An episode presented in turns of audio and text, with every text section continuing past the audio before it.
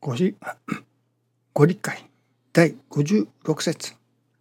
日にちさえ経てば世間が疲労なっていく。密かにして信心はせよ。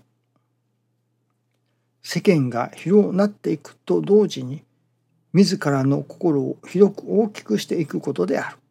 密かに信心の喜びをじっと抑えて、心の奥に喜びの泉を作ることである。いたずらにただ日にちが経って忘れていくだけではもったいないことである。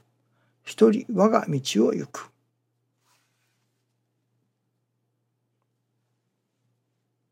日にちさえ経てばと日にちが経つに従い神様の体験が増えてくる体験が積み重ねられるという信心でなければもったいないことですね。それも新たな発見がそこにある。信心の新たな発見。それがまた信心の楽しみとも喜びとも醍醐味ともなってくるものですね。私どもがただ棚からぼたもち的に神様のお働きを待つというのではなく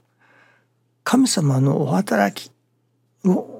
積極的に見出そうとする。これはどういう意味があるのだろうか。これはどういう神様からのメッセージだろうか。とそこを求めていく。そういう姿勢がいりますね。そういう姿勢がなければただ日にちさえ経てばというのは棚からぼたもちを待っているようなものではないでしょうかね。信心にはやはり積極性というものがいりますね。こちらから求めていく。師匠大坪宗一郎氏が教えてくださったまあ大きなと言いましょうか。いろいろなことがありますがその中でも大切なことの一つが成り行きの中に神様のお心が込められている。まあメッセージが込められている。そこに神様からのお心を感じ取っていく。メッセージというものを成り行きの中に成り行きを通して感じ取っていく。というそういうまあ生き方というのでしょうか。信心の在り方。まあご流儀というのでしょうかね。それを教えてくださったように思いますね。例えば神様からお知らせをいただくとかまあ啓示をいただくというようなことがありますがもちろんご神願でいただいたりお夢の中でいただいたりまあお声でいただいたりと様々にあるのでしょうけれどもまあ下手をすると精神病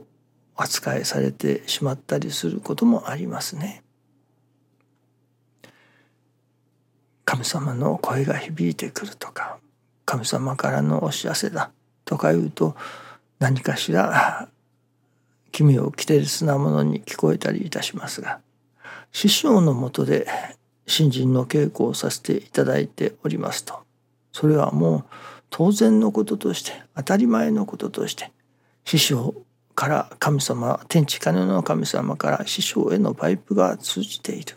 その同じパイプがまた弟子の上にもご信者さんの上にもつながっている。そのパイプを通して神様から直接お知らせが流れてくるということですね。まあそういうものもありますけれども師匠が教えてくださったのは成り行きの中に込められる神様の思い願いというものを感じ取っていく生き方ですね。昨日は朝からまあトラブルの続出でした。朝起きさせていただいてまあ洗顔を済ませてまあ胃の一番にというのでしょうか。血圧を測らせていただきます。そしてそのまあ1ヶ月に一遍ぐらいか2ヶ月に一遍ぐらいかその測った血圧をスマホですね。iPhone にと同期させる。いわば血圧計のデータをスマホの中に同期させる移すわけですけれどもそれが朝からどうもうまくいきませんでした昔のデータのままで新しくデータが更新されましたと出てくるのですけれども昨日のそのデータが入ってこないわけですね。まあこれで吸った問題いたしましたがアプリを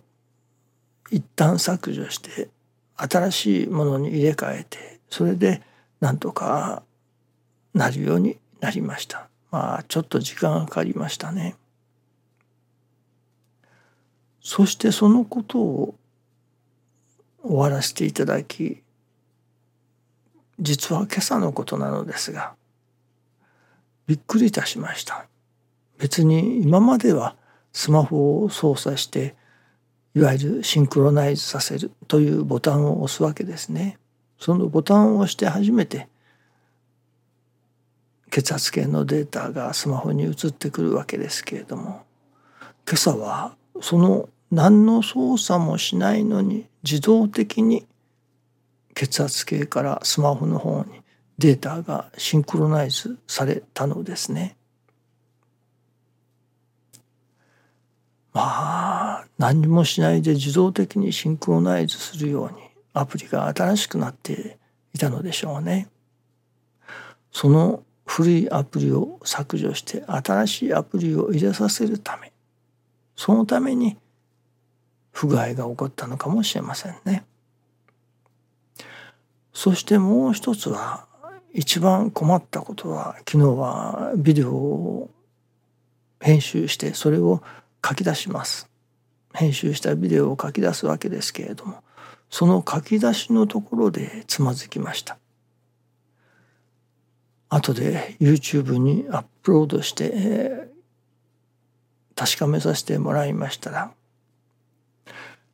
最後の20秒ほどの声が入っていないのですね。切れているのです。まあ書き出しの作業は終わりましたのでそれでそのまま YouTube にアップロードしましたが実は完全にはうまくいってなかったわけですね。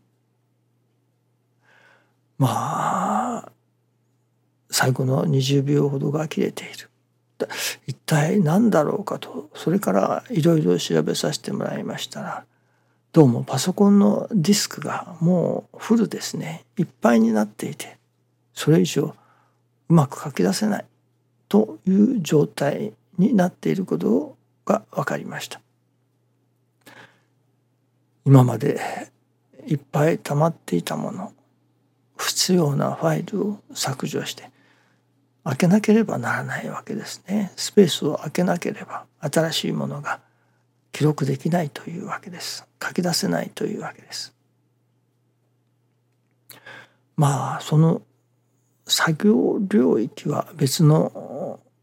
外付けのディスクに置いておりますから作業自体は問題ないようなのですけれども出来上がったファイルを書き出すというその書き出すのがパソコンの本体の中に書き出すようにしておりましたからそこが問題だったわけです。それでディスクがほぼフルですからもう十分に全部のビデオを書き出すことができていなかったわけですね。そのことにこれもやはり今朝気づかせていただきました。そして血圧計のこととこのビデオファイルがうまくいってなかったことを通してああこれは神様のメッセージだなと思いましたね。新中記念の時にそのことを感じさせていただきました。その血圧計の方は新しいアプリになったおかげで自動的にシンクロナイズをしてくれるようになった。これは神様と私どもとのシンクロナイズが今までは手動でスイッチを入れなければならなかったものが神様が自動的に私どもの心をまあおもんばかってくださるというのでしょうかね。シンクロナイズしてくださる。神様との間柄がより一層近くなったということを教えてくださったように思いますね。そしてこのディスクがフルで書き出せなかった。これはやはり私どもの常識観念ですね。人間の常識観念と神様の常識観念は違います。